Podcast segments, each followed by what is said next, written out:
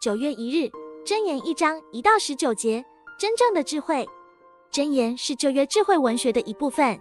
传统上，所罗门王被认为是箴言一到二十四章的作者，二十五到二十九章也与他有关。箴言一章第一到第七节是整卷书的序言，指出箴言的目的是让人明白真正的智慧。在人生中，我们会经历很多考验，要做无数的抉择。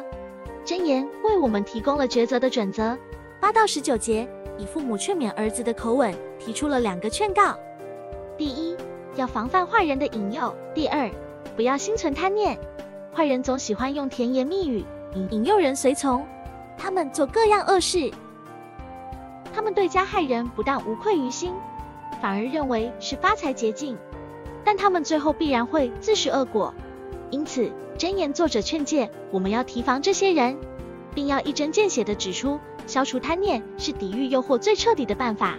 我们正处于讯息大爆炸的时代，人类的知识前所未有的高速膨胀，但人类却不见得更有智慧。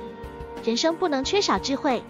没有智慧，我们就不懂得分辨善恶和辨别是非，生活会陷入一片混乱。箴言教导我们要过有节制和有纪律的生活。这种论调在当今社会似乎已经过时，但实际上却能保证我们真正的活得快乐。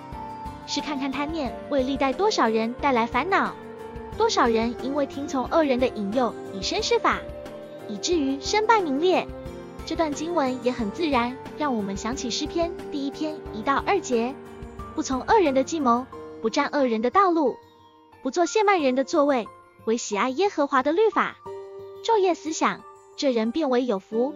真正的智慧是与罪恶划清界限，心里敬畏神，做讨神喜悦的事。